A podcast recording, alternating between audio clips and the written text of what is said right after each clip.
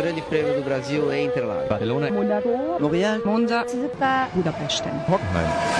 Stracke an der Strecke. Der Formel 1 Podcast mit Inga Stracke. Stracke nicht an der Strecke, sondern Stracke zumindest mit der Strecke, könnte man fast sagen. Ähm, ich bin dankbar für das Gespräch heute mit Jochen Nerpel und Jörn Teske vom Hockenheimring. Und es gibt spannende, aufregende News äh, in der Hinsicht. Erstmal aber, hallo ihr beiden. Hallo Inga. Hallo Inga, grüß dich. Hallo. Erstmal ganz herzliche Grüße an den Hockenheimring. Ich höre bei euch im Hintergrund fahren schon die Autos, drehen die Runden. Wie ist der Stand in Bezug auf Formel 1 aktuell? Was könnt ihr jetzt und heute sagen? Naja, wir können zumindest bestätigen, dass wir mit der Formel 1 in Kontakt sind. Äh, das waren wir ohnehin schon die letzten Wochen und Monate, auch nach unserem letzten Rennen letzten, im letzten Jahr. Wir reden gerade mit der Formel 1 darüber, ob es eine Option wäre, bei uns ein Rennen ohne Publikum stattfinden zu lassen. Ähm, das ist natürlich maßgeblich, äh, inwieweit sich die Verordnungslage hier äh, in Baden-Württemberg verändert, aber vor allem auch, wie wir möglicherweise wirtschaftlich mit den Kollegen der Formel 1 klarkommen. Das ist logischerweise eine ganz große finanztechnische Frage, absolut. Ähm, was könnt ihr denn da verraten? Ähm, ist das dann so, dass die Formel 1 den Hockenheimring dafür bezahlt, dass er ihnen sozusagen ja fast aus der Patsche hilft und nämlich ein Rennen ausstattet? Denn ähm, Zuschauergelder könnt ihr ja nicht einnehmen. Naja, das ist das äh, gängige Modell, was bis dato üblich war, nämlich dass der Promoter die Rennstrecke meistens eine Antrittsgebühr zahlt, die sich durch Ticketeinnahmen refinanziert. Dass das nicht möglich sein wird, ist ja völlig klar. Insofern müssen wir von einem völlig anderen Modell ausgehen. Wie das im Einzelfall aussieht, das wird noch zu diskutieren sein, aber es ist völlig logisch, dass wir in diesen Zeiten Geld verdienen müssen. Äh, wir haben jetzt Wochen und Monate hinter uns, wo wir keinen Streckenbetrieb hatten. Und da gilt es natürlich jetzt, äh, die notwendigen Umsätze hier zu machen und das eben auch mit und für die Formel 1. Würde das Ganze denn ein oder zwei Grand Prix oder vielleicht sogar mehrere bedeuten? Denn in, am Red Bull Ring spricht man ja momentan tatsächlich von zwei. Ist noch nicht so ganz raus. Mal hieß es zwei aufeinanderfolgende Wochenenden, so dass die Formel 1 also quasi dort tatsächlich äh, zwei Wochen sozusagen kampiert oder aber ein Rennen Sonntag, ein Rennen Mittwoch. Ja, also derzeit äh, gibt's in diese Richtung noch gar keine finalen Planungen oder ähnliches. Ja, also ich denke, der ganze Formel 1 Kalender und deren Aufbau wird äh, davon abhängig sein, wie jetzt auch länderspezifisch die Corona-Verordnungen weiter gelockert werden.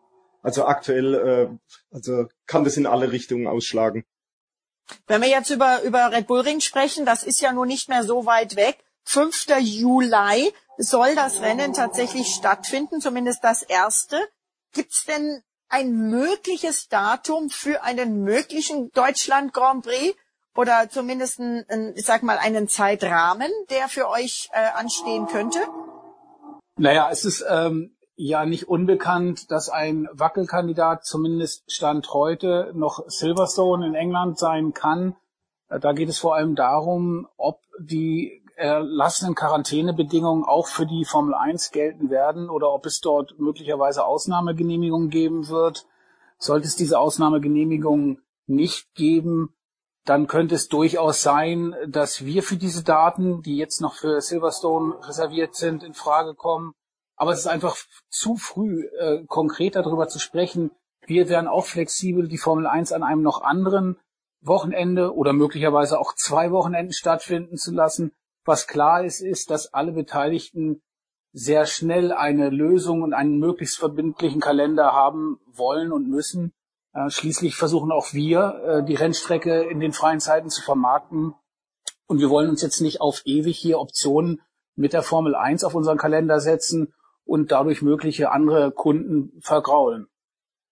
Absolut. Äh, Gibt es denn einen Zeitraum, wo ihr sagt, okay, ab Ende Oktober geht nicht mehr wegen Wetter? Oder sagt ihr, hm, die Formel 1 hat ja jetzt mal zumindest prophylaktisch gesagt, dass sie ab Mitte September sowieso in Übersee fahren wollen?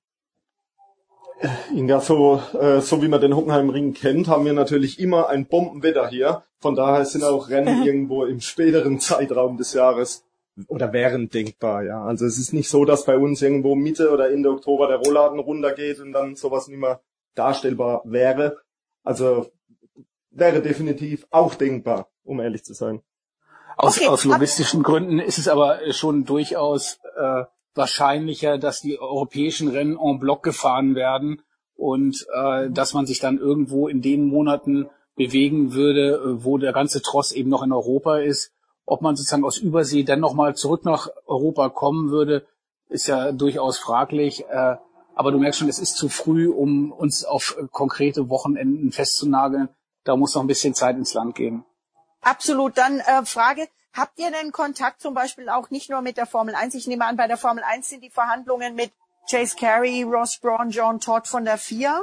Äh, ist das so, dass die dann digital laufen mit den mit diesen Herren oder wie läuft das ab? Wie kann man sich das vorstellen? Nein, als als Hauptansprechpartner und das ist, glaube ich, auch äh, durchaus gängig, äh, ist die Chloe Target Adams als Direktorin, die für die Promoter zuständig ist, unsere Hauptansprechpartnerin, ähm, die auch das operative Geschäft und den Hockenheimring insbesondere ganz besonders gut kennt.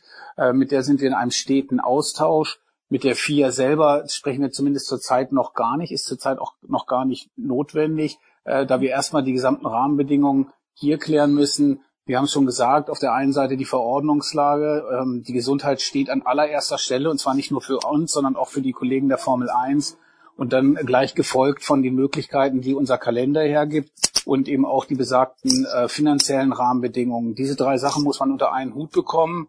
Plus, dass es natürlich auch in die Reiseplanung der Formel 1 passen muss. Ähm, und äh, sollte es äh, da absehbar sein, dass wir diese Puzzleteile zusammenbekommen, ähm, ja, dann könnte es realistischer werden. Aber es ist zu früh zu sagen, die Formel 1 fährt im Jahr 2020 am Hockenheimring.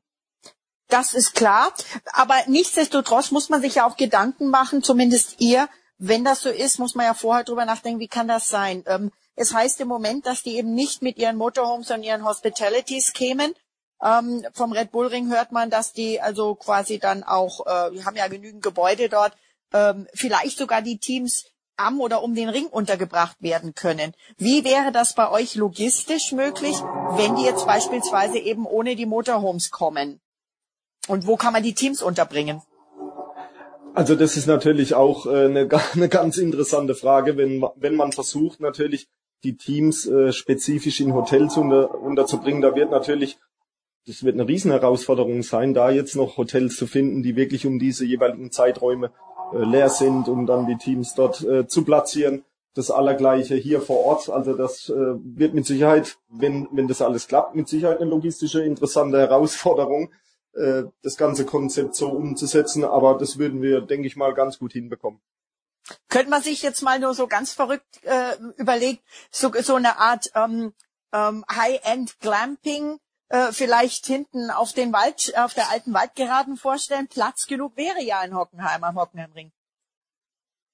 Vorstellen kann man sich alles. Ähm, letztendlich müssen wir die genauen Anforderungen äh, der, der Formel 1, der 4 und aber auch der Teams und möglicherweise der Fahrer kennen. Es ist ja äh, durchaus bekannt, dass äh, schon in der Vergangenheit einzelne Fahrer mit ihren Motorhomes hier bei uns ähm, einen, nach einem Stellplatz gefragt haben und diesen auch bekommen haben. Wir könnten uns vorstellen, dass in Jahren wie diesen äh, mehrere Fahrer dazu tendieren werden, eben in ihrem äh, eigenen Motorhome äh, dann untergebracht zu werden. Aber auch das ist noch zu früh. Also ähm, wir haben Platz, wir haben viel Erfahrung, wir haben eine gute Infrastruktur. Insofern sage ich mal, dass wir alles äh, möglich machen würden, was da gefordert ist.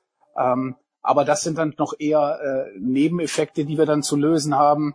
Und äh, jetzt müssen wir uns erstmal auf das Wesentliche konzentrieren, nämlich äh, sind wir eine ernstzunehmende Option für die Formel 1 und bekommen wir die Rahmenbedingungen hin. Rahmenbedingungen sind dann natürlich auch Corona-Tests logischerweise und ähm, auch vielleicht diese sogenannte Biosphäre, von der Ross Braun gesprochen hat. Ähm, wie ist das machbar? Oder redet ihr da zum Beispiel auch ähm, mit dem äh, Gesundheitsamt äh, in hier den deutschen Gesundheitsämtern bei euch in der äh, Region? Also es ist ja so, dass das Grundkonzept, äh, davon gehen wir zumindest aus, wird von der FIA in Zusammenarbeit mit der Formel 1 erarbeitet werden. Ganz einfach, weil die am besten wissen, was für den Sport zwingend notwendig ist, was innerhalb der Teams möglich ist und äh, was äh, möglicherweise auch den, den Rennstrecken zuzumuten ist. Dieses Konzept, sofern es das dann gibt, ähm, und ich bin mir sicher, dass es das schon gibt, weil ja Spielberg, wie du schon richtig sagtest, gar nicht mehr so weit entfernt ist, dieses Konzept wird dann natürlich auf Herz und Nieren geprüft und in Abstimmung mit den örtlichen Ordnungsbehörden eben auch geschaut, ob das vereinbar ist mit den deutschen Verordnungen, ob es hier und da noch angepasst werden muss, ob möglicherweise noch weitere Maßnahmen hinzukommen müssen, die noch nicht berücksichtigt waren. Ähm, ich bin mir sehr sicher, dass sich die Formel 1 da flexibel zeigen wird. Sollte irgendetwas eben noch nicht zur Zufriedenheit äh, der Ordnungsbehörde sein, dass man dann auch nachbessern könnte. Aber äh, es wird ein Grundkonzept geben, was man dann nimmt, um es dann eben, wie gesagt, hier mit den örtlichen Verantwortlichkeiten durchzusprechen. Ein Vorteil vom Red Bull Ring ist dieser direkt neben der Rennstrecke gelegene Privatflughafen, äh, wo ja tatsächlich so ein Formel 1 Charter da landen könnte und direkt ohne Kontakt zur Außenwelt zu haben an die Rennstrecke kann. Gibt sowas bei euch in der Nähe auch? Könnte man damit irgendjemand kooperieren? Ja, mit Sicherheit. Da gibt's, äh, wir haben zum einen Mannheim, Speyer und auch äh, ja den Baden Airport. Hängt natürlich davon ab, mit was für einer Flugzeuggröße man da landen möchte. Mhm. Aber grundsätzlich haben wir hier im Umkreis von, sag mal, 50, 60 Kilometer, äh, haben wir schon Möglichkeiten. Ja. Von der Logistik, aber auch finanziell. Was muss der Hockenheimring stemmen, um ein solches Rennen ausstatten zu können oder ausrichten zu können? Naja, es ist ja nicht unbekannt, dass wir über konkrete Zahlen nicht reden in der Öffentlichkeit, weder was die Kosten noch was die Einnahmeseite angeht. Ähm, dabei bleiben wir auch. Was völlig klar ist, ist, dass wenn die Formel 1 kommt, ähm, wir zumindest mal das umsetzen müssen, was wir auch umsetzen würden, wenn die Formel 1 nicht käme. Ähm, das ist sozusagen das, das Mindestmaß dessen, was wir, was wir erwarten. Äh, und ich denke, das ist auch nur fair, weil jeder verstehen kann, dass wir in Zeiten, wo Veranstaltungsstätten wie wir wirklich sehr stark gebeutelt sind, dass wir dann eben versuchen, ähm, unser Geschäft so gut wie, wie nur irgend möglich weiter zu betreiben in diesem Jahr. Und das ist jetzt erstmal unser Ansatz, unsere Herangehensweise, ohne dass wir jetzt hier über konkrete Zahlen sprechen. Wenn wir über Zahlen von Menschen sprechen, das sind ja auch zum Beispiel jede Menge Streckenposten, die zur Sicherheit der Piloten da sein müssen, egal ob Fans da sind oder nicht. Wie viel an Personal müsste an so einem Rennwochenende am Ring sein? Ja gut, das äh, hängt natürlich davon ab, zählt man jetzt die, die Teams und, äh, oder wenn es rein um die Sicherheitsaspekte geht, da können wir natürlich komplett äh, ja, unterscheiden. Einmal zwischen den Personen, die direkt an der Strecke stehen, plus die was, ich nenne es jetzt mal in der zweiten Scheibe, also Scheibe von der Zwiebel stehen. Also um die Strecke werden es mit Sicherheit zwischen 200 und 300 Personen sein und dann nochmal eine, eine ordentliche Menge an Sicherheitsleuten, die einfach überprüfen, dass äh, ja bei einem Geisterrennen keine Zuschauer irgendwo über Zäune steigen und so weiter. Aber ja, da kommen wir ungefähr auf zwei bis 300 Leute, die rein am, an der Streckensicherheit stehen. Ja. Ähm, Fans nicht an der Strecke ist ein gutes Thema. Ähm, Gibt es vielleicht so eine Möglichkeit oder wie könnte man die Fans einbeziehen, um sie doch irgendwie daran teilhaben zu lassen? Zum Beispiel eben mit Streamings oder aber wie man jetzt bei der Bundesliga auch mal gesehen hat, dass tatsächlich die Fans ihre Fotos einschicken können und dann quasi die ähm, als ähm, ja als Pappkameraden äh, in die Tribünen gesetzt werden und dann mal abgefilmt werden und jeder kann sich da sehen. Sind sowas, sind das machbare Ideen? Sind das Ideen, wo man die Fans irgendwo vielleicht dann doch mit reinnehmen kann? Ja, also ich meine, ähm, eine, eine Integration über Social Media beispielsweise ist, ist durchaus denkbar und auch wünschenswert. Das, was ja aber das A und O ist, ist das Live-Erlebnis. Und da fürchte ich, äh, dass wir äh, da nicht einen adäquaten Ersatz werden leisten können, äh, weil gerade ein Motorsportrennen überzeugt ja durch das Gefühl vor Ort an der Rennstrecke. Das wird in diesem Jahr anders sein müssen, leider.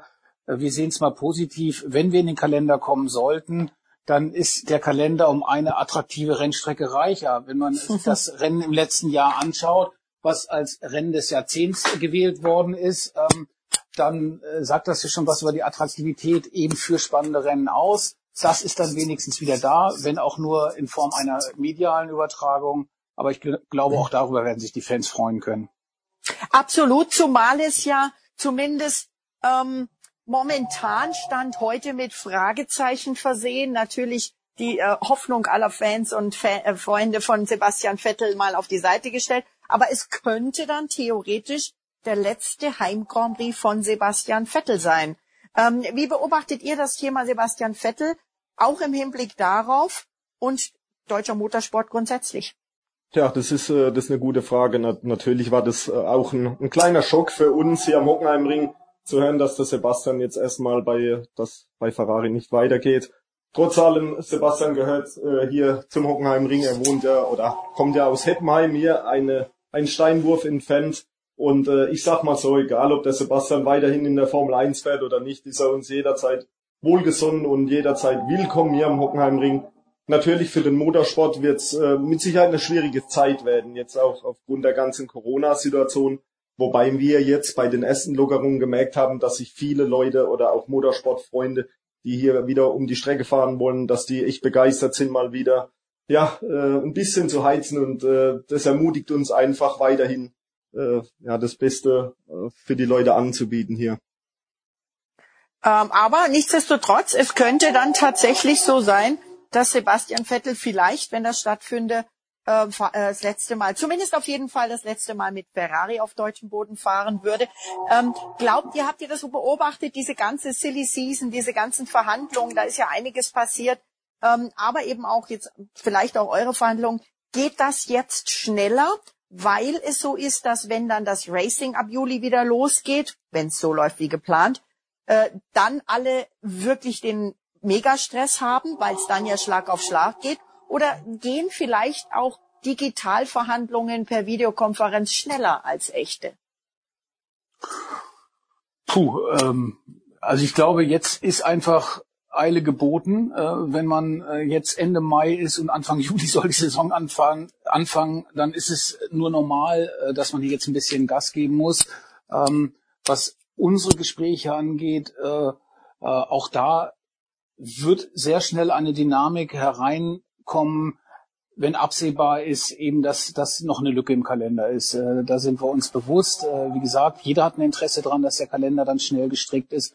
Ob das jetzt Auswirkungen auf äh, das Fahrerkarussell hat, weiß ich nicht. Ob auch da irgendwelche Beschleunigungen äh, äh, gerade gerade da sind, das weiß ich nicht. Aber naturgemäß müssen wir jetzt schnell sein, wenn es denn tatsächlich stattfinden soll. Und noch einen Satz zu Sebastian Vettel. Ich würde ihm und uns wünschen, dass wir das Rennen haben, weil schließlich will er noch einmal am Hockenheimring Formel 1 Rennen gewinnen. Das ist ihm bisher leider nicht vergönnt gewesen. Es wäre dann vielleicht eine der letzten Chancen, aber so weit sind wir ja noch nicht.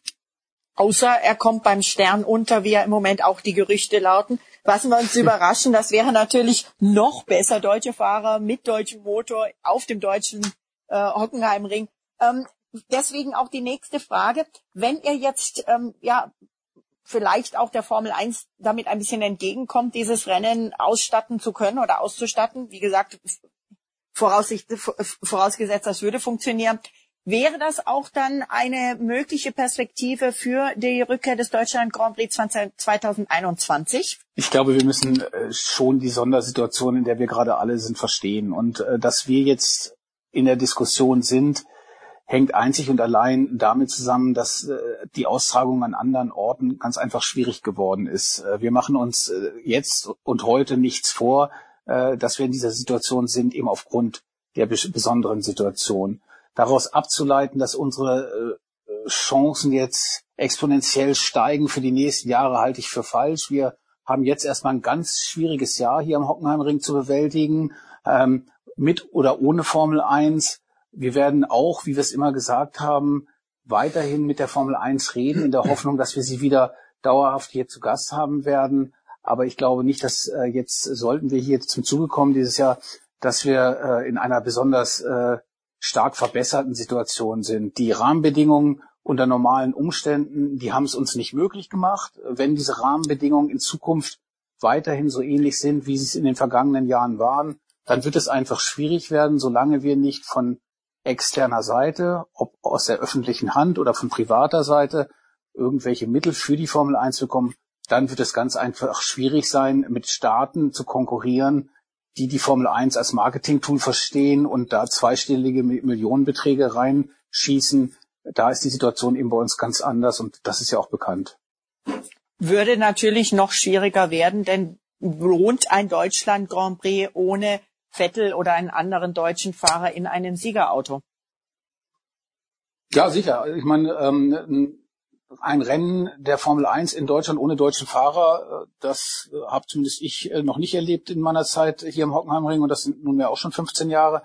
Ähm, das wäre extrem bitter und schade. Andersrum ist es aber auch nicht so, dass ein deutscher Fahrer, selbst wenn er um den WM-Titel mitfährt, ein Garant für einen wirtschaftlichen Erfolg einer Rennstrecke mit der Formel 1 ist. Äh, auch die Zeiten hatten wir mit einem vierfachen Weltmeister, der hier gefahren ist und wir trotzdem noch ähm, über Defizite reden mussten oder so hart verhandeln, äh, dass die Formel 1 dann eben sich irgendwann entschieden hat, äh, dass wir als Austragungsort nicht mehr zustande kommen. Also natürlich wünschen wir uns erfolgreiche deutsche Fahrer, völlig klar.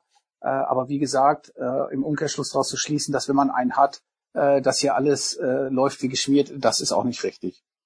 In dem Sinne seid ihr aber bestimmt beide ähm, sehr happy, dass wir gleich zweimal den Namen Schumacher in den Rahmenrennen der Formel 1 hoffentlich auch dieses Jahr noch haben, nämlich den Mick Schumacher in der Formel 2 und den David Schumacher in der Formel 3. Und der David testet ja jetzt schon so ein bisschen Formel 1, äh, mit dem habe ich äh, vor dem Wochenende gesprochen. Der ist am Sonntag den virtuellen Monaco Grand Prix für BBT Racing Point gefahren, äh, verdient sich da so ein bisschen die Sporen zumindest virtuell. Das ist schon zumindest für die Zukunft auch was Positives, auch für den Hockenheimring, richtig?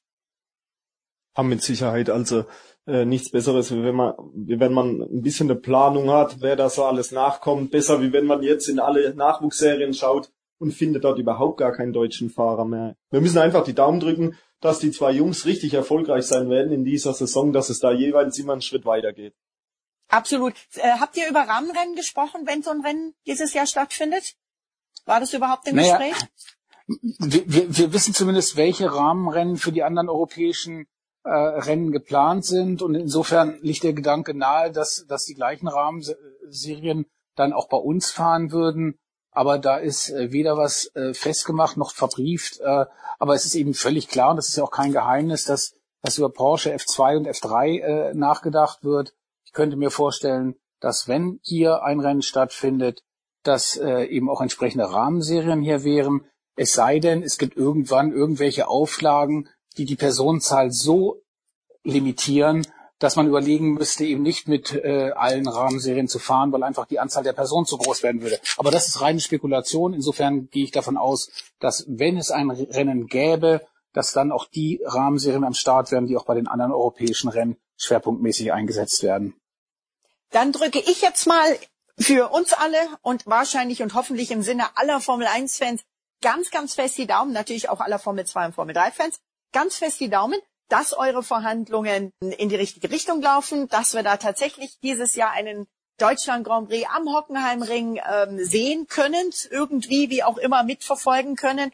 Ähm, danke euch beiden ganz herzlich, Jochen Nerpel, Johann Teske, die Geschäftsführer Vielen des Dank, Hockenheimrings. Ja. Und meine letzte Frage, die Plattform für euch. Welche Botschaft habt ihr an die Formel 1 Piloten und auch an die Fans? Ja, bleibt der Formel 1 treu, äh, macht Druck in alle Richtungen, dass die Formel 1 wieder zum Hockenheimring kommt und äh, wer weiß, äh, vielleicht haben wir es denn ja auch außerhalb einer Ausnahmesituation dann hier irgendwann wieder am Start. Und selbst wenn nicht, dann wünschen wir uns die Fans hier bei einer der anderen großartigen Motorsportveranstaltungen, die wir hier im Hockenheimring haben. Absolut, ja. Wunderbar. Herzlichen Dank euch beiden und ich hoffe, wenn es denn Neuigkeiten gibt, dass wir uns nochmal sprechen können. Vielen Dank. Perfekt, vielen Dank, Inga.